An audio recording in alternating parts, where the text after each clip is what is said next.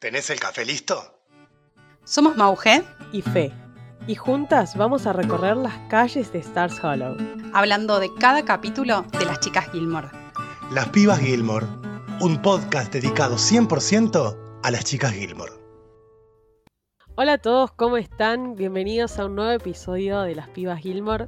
En esta ocasión vamos a hablar del episodio 14, que tiene como nombre esa dichosa Donna Reed, por la famosa directora y actriz estadounidense que la nombran a principios del episodio y que las chicas admiran y disfrutan cada tanto. Bienvenidos a todos y todas. Nuevamente gracias por estar escuchando del otro lado. Hablamos de Donna Reed, que como decía Fer recién, las chicas un poco se fanatizan mirando ese programa. Y también nos encontramos con que Dean lo mira también con ellas al principio del capítulo y nos encontramos con el primer problemita de todos y es que Dean encuentra atractiva la vida de Donna Reed. Claro, porque el show de Donna Reed lo que muestra es la época de los años 50 en la que las mujeres estaban totalmente dedicadas y abocadas a los maridos, a los hijos y a la casa. Entonces, las chicas lo miran, yo creo que desde un punto como de burla, porque ellas mismas eh, recrean los diálogos sobre el diálogo de la, del programa. Pero Dean en un momento mete un bocadillo y dice, bueno, a mí no me parece tan mal. Convengamos que está tirando una frase hiper machista en un hogar feminista que hace consumo irónico de, de Donna Reed. Claro. Porque las chicas un poco se corren totalmente de esa figura. Lo que yo quería remarcar de, este primer diálogo, en las que las chicas están viendo el programa de Donna Reed, es que yo lo veo medio como, no sé si una parodia, pero sí cómo se refieren al show de una forma que nosotros, los que somos fanáticos de Gilmore, generalmente usamos esas mismas frases para referirnos a la, a la serie, como por ejemplo decir que no es solamente un programa, sino que es un estilo de vida o es una religión. Y una de las cosas re importantes que dice Lorelai, bueno, y Rory también, es que en el show de Donna Reed no pasa nada. que es de lo que se jactan siempre Loren y, y Amy cuando hablan del show, es que literalmente en los primeros episodios de Gilmore no pasa absolutamente nada, pero por eso no deja de ser entretenido. Empezamos ya con Donna Reed y vamos a hablar de Rory y Dean, porque esta primera escena da pie a que no solo Dean diga lo que opina sobre la mujer de su casa, sino también de que Rory empiece a hablar sobre su ideal de mujer de alguna manera y de lo, que ella opina sobre este, este sometimiento de alguna manera que hace Donna Reed. Convengamos que hay una cosa que está buena remarcar y es que la casa Gilmore es totalmente feminista. Y es ¿vieron esas casas en las que, bueno, en mi caso particular, eh, somos tres hermanas y está mi mamá. Entonces mi papá es el único hombre y a veces cuando quiere decir algo, como que le cuesta, pobre, no encuentra un aliado o una aliada. Y yo creo que es el caso opuesto a lo que pasa en lo de Donna Reed, que es capaz que lo que le gusta a Dean que aunque sea un hombre entre todas las mujeres, él es el dominante o el que tiene la última palabra. Esto ya conociendo un poco más sobre la historia de personaje de Dean, la realidad de su casa es una realidad medio Donna Reed, porque su mamá está como muy sometida a eso y es la ama de casa mientras que el papá sale a trabajar y los hijos van a la escuela. Ese es el ideal de familia que él conoce también y el ideal de matrimonio que él conoce, el de sus padres. De hecho, él trabaja por eso también. Él es como el otro hombre de la casa y, la madre es la, ama de casa. Además también tiene que ver mucho con una época y un modelo de, de hombre que sostiene el hogar familiar y un montón de cosas, mientras la mujer cocina, lava y plancha para que el hombre pueda ocuparse de las cosas como más importantes. Obviamente todo esto es desde un punto de vista súper sarcástico e irónico, porque personalmente no concuerdo con eso, pero sé que fue toda una época y de hecho, bueno, nada, no en vano fueron las olas de feminismo que fueron afectando para que esas mujeres pudieran salir de su casa y pudieran saber que fuera de esas cuatro paredes y fuera de un televisor, había un mundo que merecía ser vivido por ellas mismas.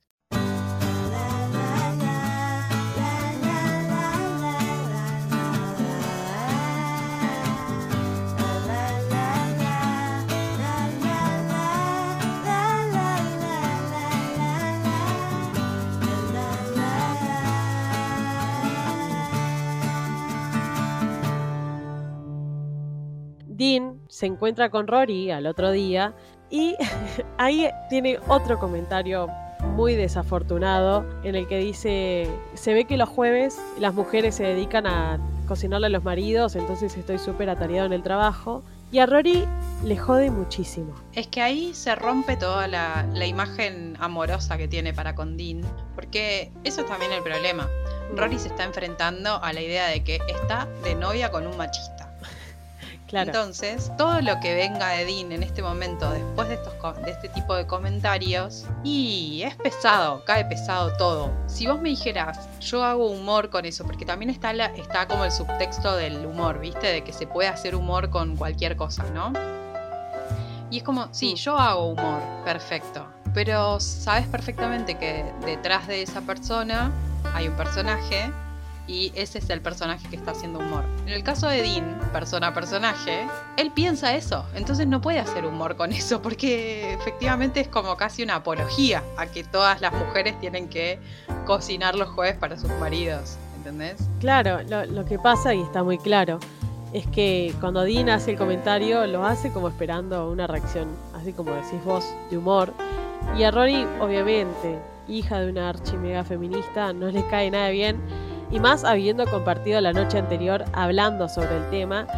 Y a lo que Dean le contesta, bueno, pero mi mamá, eh, mi mamá lo hace, ¿sí? Mi mamá es de este estilo de mujer. Es que tiene ese modelo.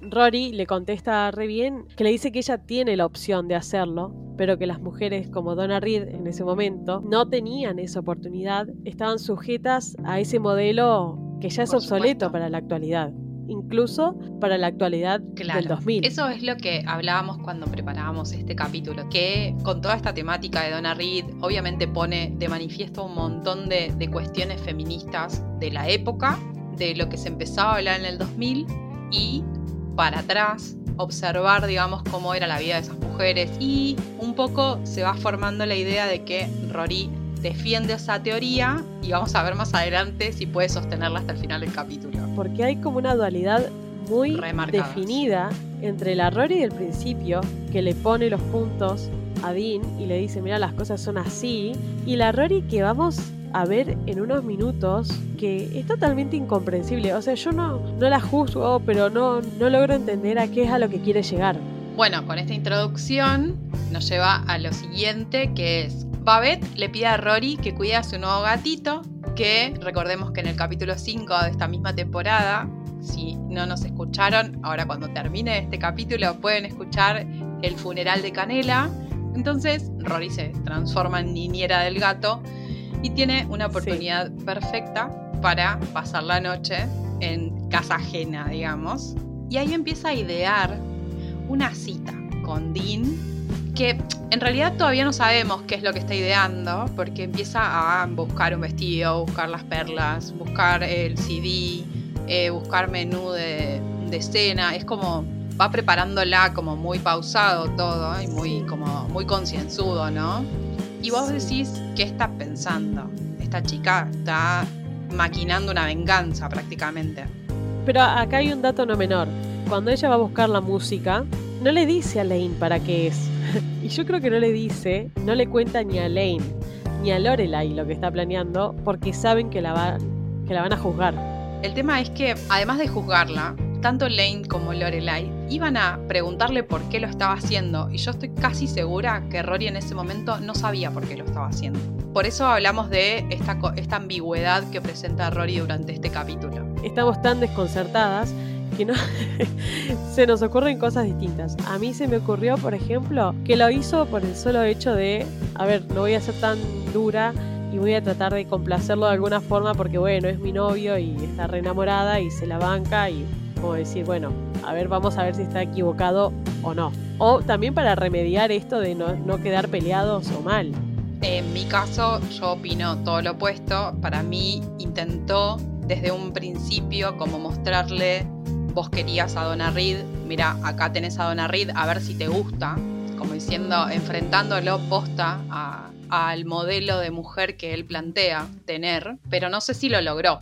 Para mí no, lo termina haciendo todo al revés. O sea, yo creo que es muy bueno lo que vos decís y que está buenísimo porque tiene muchísimo sentido Pero yo la veo más a Lorelai haciendo eso, como diciendo, mirá cómo me mato de risa haciéndome la ama de casa cuando no sabe ni revolver una sopa.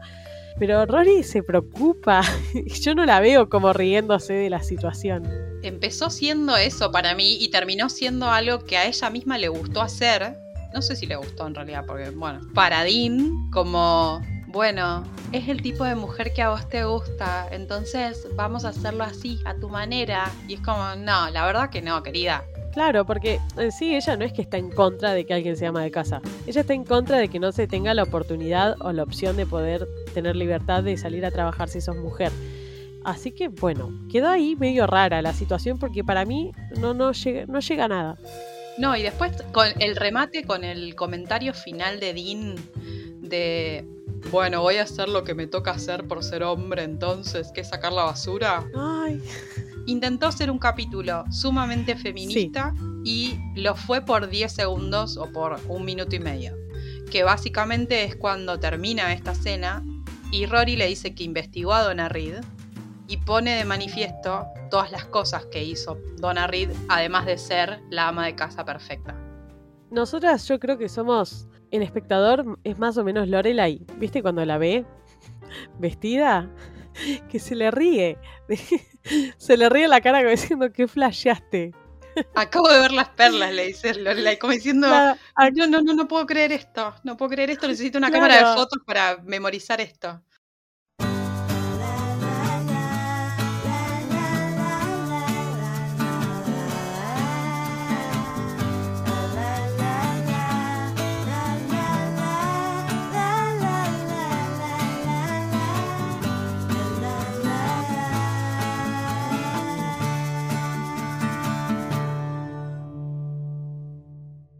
Como ya sabemos, Luke es un poco rezongón y siempre se niega a sumarse a las movidas de Star Hollow. La otra vez no se quería sumar a poner decoración de acción de gracias y esta vez el comité de belleza, digámoslo de, de alguna forma, de belleza arquitectónica, quiere que ponga un poquito más a punto el local. Porque recordemos que se trata de una ferretería hecha café que hoy en día en Palermo refuncionaría. Sí, totalmente. nadie lo, totalmente. nadie, lo vio. Eh, pero bueno, eh, él sigue con. Es como que dejó la ferretería tal cual está, pero nunca le hizo alguna mejora. Entonces lo que Taylor le propone es que por lo menos lo pinte, como para darle una lavada de cara. Y justo estaba Lorelai en ese momento, y es la única que lo convence. Por supuesto. Como siempre porque es su debilidad. O sea, Lorelai le dice, mira, hagamos un plan, venimos, tomamos unas birras, vos, yo, te ayudo a pintar, elegir el color, pasamos un buen rato y queda buenísimo el local. Entonces ahí Luke dice, bueno, dale. Cualquier excusa es buena para pasar un rato con Lorelai. Totalmente. Y además, de alguna manera, se retoma la idea de cita, de pasar un tiempo juntos sin querer. Claro. Es como, dale, sí, sí, esta es la oportunidad ideal. Vos me querías invitar a jugar al póker, bueno, yo te invito a, pintar. Claro. Lo que tiene es que esta no es la noche de la pintada, pero la misma noche en la que Rory hace la cena de Donna Reed, em, Luke y Lorelai se quedan en, en la cafetería eligiendo colores. Sí. Y Lorelai le deja muchísimas muestras pegadas en la pared y ella en un momento dice, bueno, voy a bajar un poco la luz para generar un poco de ambiente como si fuera de restaurante. Lorelai elige una opción de pintura que a ella le gusta y le dice, ¿te gusta? ¿Te gusta esto? ¿Cómo quedaría? A lo que él le contesta, ¿a vos te gusta? y ella le dice, sí. Ella, claro, ella le dice sí y él dice, bueno, entonces está bien. Ay, no, no, decime si no te derretís. La escena completa es hermosa, desde el principio hasta el final. Ahí te das cuenta que no necesitas una producción millonaria o que tenga muchísimas cosas para generar algo totalmente hermoso. Es, es una escena perfecta para mí. Es bajar un poquito las luces y que haya química entre los actores, nada más. Sí, es eso. Es eso y que el timing sea justo. Sí, porque además claramente no están hablando de pintura, o al menos Luke no está hablando de pintura. A él le gusta la pintura completa, que significa la imagen de ellos dos planificando algo. bueno, si, si esto es lo que a vos te gusta, a mí también. O sea, yo estoy bien con lo que vos elijas. Sí, además, claramente Luke entiende otra cosa de esa reunión de pintura. Sí. O sea, entiende, hay un subtexto ahí recopado de esta piba me está tirando onda. Es que es un plan medio raro y tipo nos juntamos a tomar cerveza, a pintar el, el café, sí, como que se prestaría a que sea una cita, entre comillas. Lo que tiene es que a partir de ese momento, Luke se abre y empieza a hablar, cosa que no hace generalmente. Empieza a hablar del padre y de cómo él heredó. Le muestra la, la marquita del papá. Claro, le dice, mirá, mi papá una vez no encontró papel y anotó esto en la pared. Y Lorelai también le sigue el juego y le dice, bueno, entonces podemos pintar todo, pero esa parte la podemos dejar. Y a mí lo que me gustó también es que mientras Luke le contaba la relación que él tenía con el padre, como que era muy linda y que eran muy unidos, es que ella le dice que esa era una relación hermosa en un tono muy melancólico. Como Sí. diciendo, Con dolorcito. Sí, con un dolorcito como diciendo yo eso me da lástima que no lo tuve. Pero la relevanta Luke cuando le dice, sí, exactamente, dice yo tenía la relación que vos tenés con Rory. Y es como que ahí te das cuenta Claro. que Lorelai logró con Rory lo que ella no pudo lograr con Emily o con Richard. Sí, es muy lindo ese paralelismo que le hace él. Como no pienses en lo que no tenés. Es que la lleva por otro camino, ¿viste? Porque él es como que ella va por el lado de su familia y él la encara directamente como diciendo, bueno, mirá, esto es lo que no tenés, pero esto es lo que lograste sola. Y siguiendo con esta onda tan amorosa, porque esto ya se volvió en una cita romántica, a mí no me pueden decir Totalmente de lo contrario. acuerdo. O sea, eh, eh, hablar de la pintura fue, ¿te gusta esta racota Sí, sí, con sí, el verde? Bueno, listo. Abrí otra cerveza. Abrí otra cerveza que esto va para largo. Entonces lo que hace Luke es decir, vení, mirá, te voy a mostrar que me parece que acá está lo que anotó mi papá. Y resulta que eso está atrás del mostrador, en una parte de abajo, y los dos se arrodillan para verlo y se juntan de más. O sea, llegan muy, muy, muy a estar muy juntos. Y cuando vos decís, Es tuya, Juan, reclámala, Juan. claro, cuando vos decís, listo, ya está, en ese preciso momento aparece Taylor, porque Taylor es, es especialista máster en arruinar momentos. Sí, bueno, y además se nos terminaba la serie. Se terminaba la serie, pero, o sea, estuvo tan cerca que yo creo que ese momento es muy especial, es muy especial en la serie. Convengamos también que Luke está usando todos sus artilugios o todo lo que él conoce como eh, para atraerla, como para chamullarla. Lo que en Argentina decimos chamullo. Claro. En realidad lo que él está haciendo es llevándola para que por fin la pueda besar o para que por fin decirle me gustás o no sé, hace 15 años que te sirvo el café y me gustaría desayunar con vos en la cama, qué sé yo. También hay algo que para mí a Lorelai la detiene. Porque vos fíjate que con Max Medina en el, en el cine no dudó ni un segundo en besarlo. Y es como que con él yo creo que ella tiene un miedo de romper algo. Sí, se, se rompe la oportunidad de ir a tomar café todas las mañanas. Claro, pero a- a su vez es como que hay algo que está creciendo y se está generando como un clímax en esa historia y en esa relación que vos decís, ya está, si no pasa ahora, ¿cuándo va a pasar?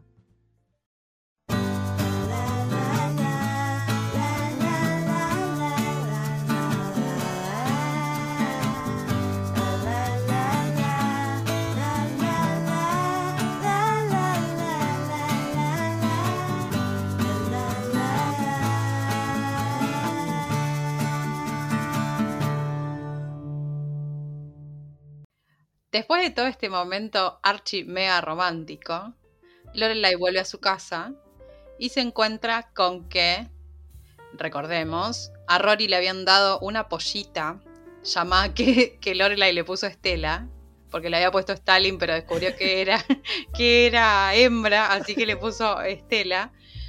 Y esta pollita desapareció de su jaula. que había quedado encima el cuidado de Lorelai, que no tiene como concepto de cuidado de mascotas absoluto. Entonces había quedado cuidado de ella y ella se fue a pintar, imagínate ese nivel de, de cuidado.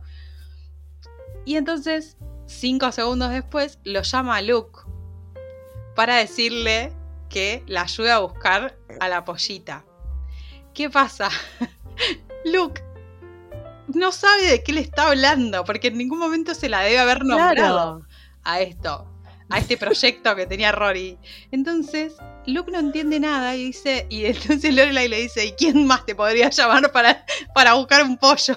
Es como que suena muy a mentira. Aparte recordemos, como dijimos recién, que estuvieron casi a punto de besarse. Y es la típica, viste, bueno, lo llamo para que venga. O, viste que en muchísimas películas pasa. Que, que se arrepienten y después vuelven y bueno, no es el caso. Luke viene efectivamente a la casa de Lorelai y empiezan a buscar la pollita por todos lados. Y Luke tiene un momento, un momento de lucidez, en el que él dice, ¿en serio estamos buscando un pollo? Como, ¿de verdad? Yo creo que lo dice en parte porque claramente él esperaba que Lorelai la, la esperara en bata, ¿me entendés?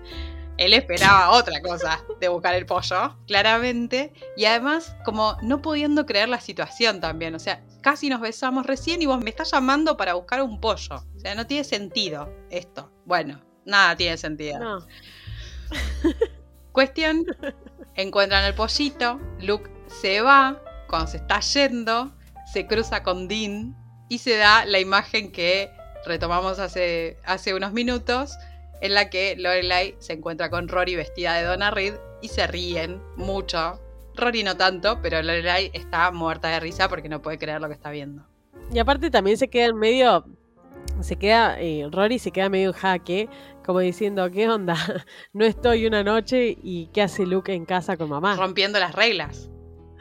Venimos de regla en regla y mamá trajo a Luke. Pero Rory no presentó, eh, no presentó batalla con eso porque le encantó la idea de que Luke saliera de su casa. No. Está desorientada, pero no está incómoda. Sí, claramente.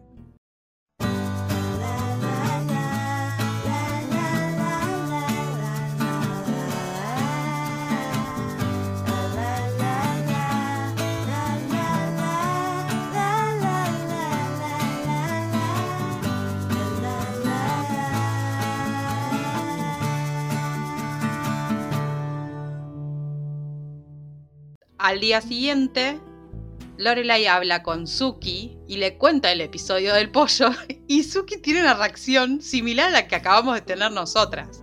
Y es como, dale, ¿en serio lo hiciste buscar un pollo? Sí. Claramente no fue a buscar un pollo.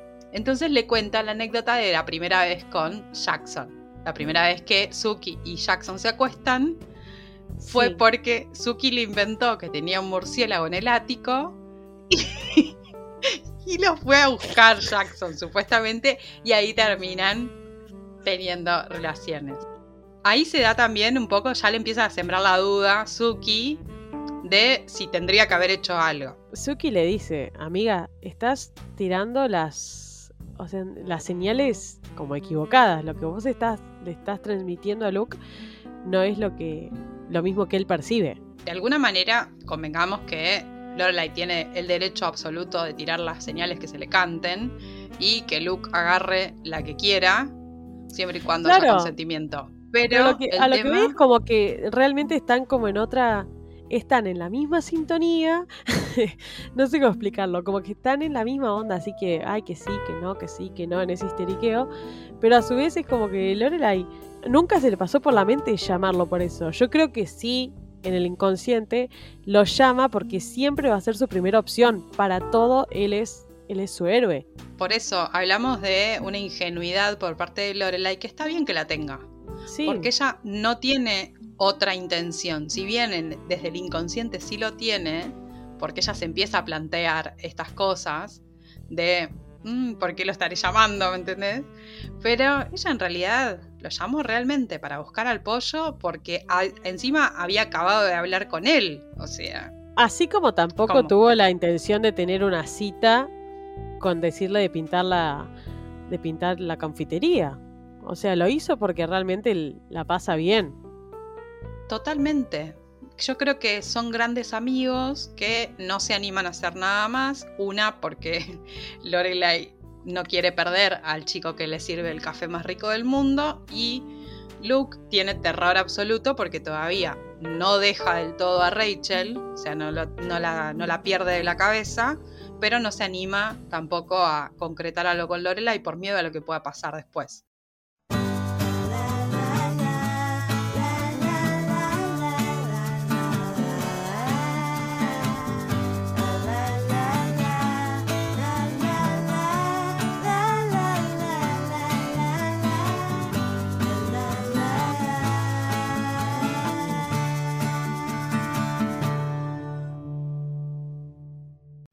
Hasta ahora hablamos siempre de Rory, de Dean, de Luke y Lorelai, de Suki también, pero no aparecieron nuestros queridos Emily y Richard. Que yo cuando no aparecen, te juro que los extraño un montón. O cuando no son los viernes, ¿viste? Los. La cena Sí, de los cuando viernes. no hay una cena de viernes. Claro, cuando no hay cena de viernes yo, yo extraño mucho, aunque sea unos minutitos. Eh, pero bueno, aparece un fragmento de una cena de los viernes y a mí lo que me encanta y lo que quiero rescatar de, de esa escena es que ellos van siempre de vacaciones a Europa y van en otoño. Y no existe la posibilidad para ellos de ir, por ejemplo, en primavera o en verano o en invierno, a lo que Lorelai le dice, por si no se enteraron, Europa sigue ahí. Claro, hay tres estaciones más. Y entonces le dicen, bueno, sí, de todas formas, eh, no, no vamos a conseguir vuelo para ir. Y ellos viajan en primera. Y Lorelai le dice, bueno, pero siempre pueden, tienen la opción de viajar en turista. y la cara, la- las miradas que cruzan Richard y Emily como diciendo, vos estás escuchando a la desforestada mental esta Claro, que quiere que ¿Esta viaje en el barco educó? abajo. Claro. Como diciendo, "¿De dónde ¿Quién, ¿De dónde salió esta chica que piensa que nosotros vamos a viajar en clase de turista? Y después dice, claro, le dice, siempre existe la económica. Y como que de a poco va dejando de decir opciones. Porque la mira como diciendo, no, no existe, no existe la chance de que viajemos. Somos Emily Richard Gilmore, No. querida. No, no. Son, eh, son fantásticos. Son unos personajes que para mí le, le aportan tanto, tanto a la trama. Son geniales. Totalmente. Bueno, ya que los trajiste a colación, tenemos hacia el final del capítulo una intervención de Emily, que, bueno, las chicas van a, a una, una nueva cena y eh, Lorelai y Rory cuentan sobre el proyecto Estela. Sí. Y Emily empieza a preguntar, obviamente como haríamos cualquiera de nosotros, sobre Luke, porque a las chicas se le escapa que Luke ayudó a Lorelai a encontrar al pajarito este, al pollito. Claramente, Emily empieza a preguntar, como diciendo, ¿qué hace este tipo en tu casa? Porque venimos Claro. de muchos capítulos en los que Emily, con su sexto sentido, Las antenas, sí, las Claro. antenas reparadas. Claro, La antena parada. Emily con su sexto sentido lo que hace es todo el tiempo estar vinculando a Luke y Lorelai porque nada los ve. Los ve así como No, los pero- vemos nosotros también Claro, imagínate que vos estás hablando con alguien y le decís, no, porque Luke tal cosa. Y después fuimos a lo de Luke y Luke me ayudó con esto. Y vos decís, bueno, ¿qué onda este Luke? claro Porque quién siempre es está. contame claro Claro. sí sí pasa bueno entonces Emily empiezan a tener una una charlita medio pasivo agresiva en el que Es buenísimo. La charla genial. Emily le, empieza a preguntar y le empieza a plantar la duda y la empieza a arrinconar a Lorelai para que Lorelai termine diciendo que bueno, que no sabía si, si le pasaba algo con Luke, pero que puede ser que sí, que esto que el otro y cuando... En efecto, le dice eso, claro. Le dice, ¿te pasa o no te pasa algo? Porque como que la presión Sí, sí, la arrincona totalmente. la recorre y claro, bueno, pues sí puede ser, le dice. Lorelai termina por decir sí. Emily dice, bueno, round 2. Sí, pone las cejas en forma de B corta. Entonces, ahora vamos a charlar. ¿Cómo se te ocurre que te guste Luke? ¿Cómo? Claro, ponete de acuerdo. Nada le viene bien. Porque además le hizo toda la psicológica de que, ay, no puede una madre preguntar por quién está con su hija y todo así, le empieza como a hacerse la pobrecita y después le salta con una agresión total de decirle, bueno, ahora ya que me lo confesaste, te voy a decir, ¿cómo se te ocurre? No, no. Es tremendo, pero es una gran escena igual porque nada. Está buenísimo porque es la primera vez, tenemos como revelación, que Lorelai siente algo por Luke. O, o por lo menos le pasan, le pasan cosas. Y creo que es la primera vez que sale de su boca, porque generalmente siempre lo estamos como intuyendo nosotras. Claro, en realidad sí. El, el espectador construye la relación que tienen ellos pero en base a nada, en base a momentos, en base a acercamientos, pero hasta ahora no hay ningún contacto, no hay ningún nada. Y que Lorelai diga, sí, puede ser, fue como, ¡Oh! mirá, sí le gusta, le gusta. Lo que tiene de fascinante esta parte es que yo creo que en el episodio, si lo tuviéramos que poner de alguna forma figurada, así que haya algo que lo represente, es una montaña rusa que fue ascendiendo, ascendiendo, ascendiendo, ascendiendo y que llegó a la cima y que vos decís, ya está, ¿qué más? Y ahí nomás, el carrito de la montaña rusa va en picada porque pasa algo trascendental en la serie que nadie se lo esperaba.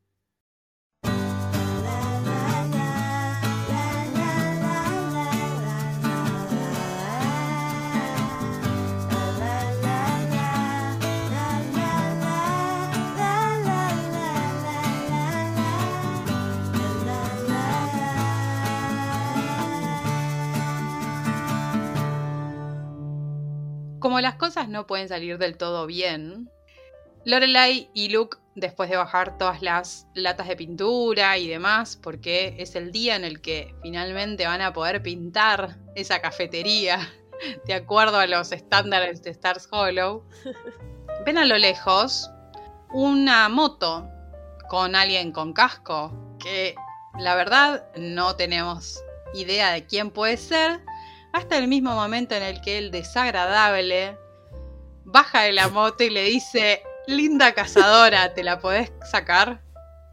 Qué hermosa presentación, cero sesgada de Christopher. claro, sí, ¿no? Lo que pasa es que Stars Hollow es un lugar re tranquilo. Imagínense, entonces que aparezca una moto de ese calibre y que haga ese ruido y que venga como un motoquero, ya es toda una revolución para el pueblo en sí. De hecho, Taylor dice, yo siempre quise eliminar las motos. Sí, sí, sí, sí. Sí, sí. Entonces, viene una persona que es totalmente ajena a lo que es la atmósfera de Stars Hollow y a lo que es la personalidad del pueblo en sí. Totalmente. Pero esa moto es reconocida por Lorelai, que la describe a la perfección, tipo 8 caballos de fuerza. Sí, Sí, la- sí. como, ¿Desde cuándo sos tan pistera? Pero bueno, pero bueno, no importa. Lo, lo que sí está bueno de esta parte es que muestra la buena relación. Sí, que no es la, sí la relación, la relación ex enfermiza, tóxica, viste, esa que siempre te muestran tipo de odio. Y en este caso no es nada que ver. De hecho, nosotras nos reímos, decimos que es desagradable, sí. pero tiene, tiene su toque de humor que le diga eso, porque muestra que está todo bien entre ellos, de alguna forma. Básicamente ellos se conocen mucho desde muy chicos, tienen una hija en común, claramente hay un nivel de confianza que permite que se digan estos incendios sin quedar mal. Bueno, resulta que Christopher llega a Stars Hollow y llega para quedarse por un tiempito corto, pero no tiene dónde quedarse. Oh. Y Rory, obviamente, que le dice, mamá se puede quedar en casa. Y ahí a Lorelai no le gusta tanto la idea. No, no, a Lorelai la detesta la idea, pero bueno. Así que vamos a ver cómo se desenvuelve Christopher como padre de familia. Es la primera vez que lo vamos a ver primero como padre de Rory y también como compañero de Lorelai, a ver qué aventuras trae.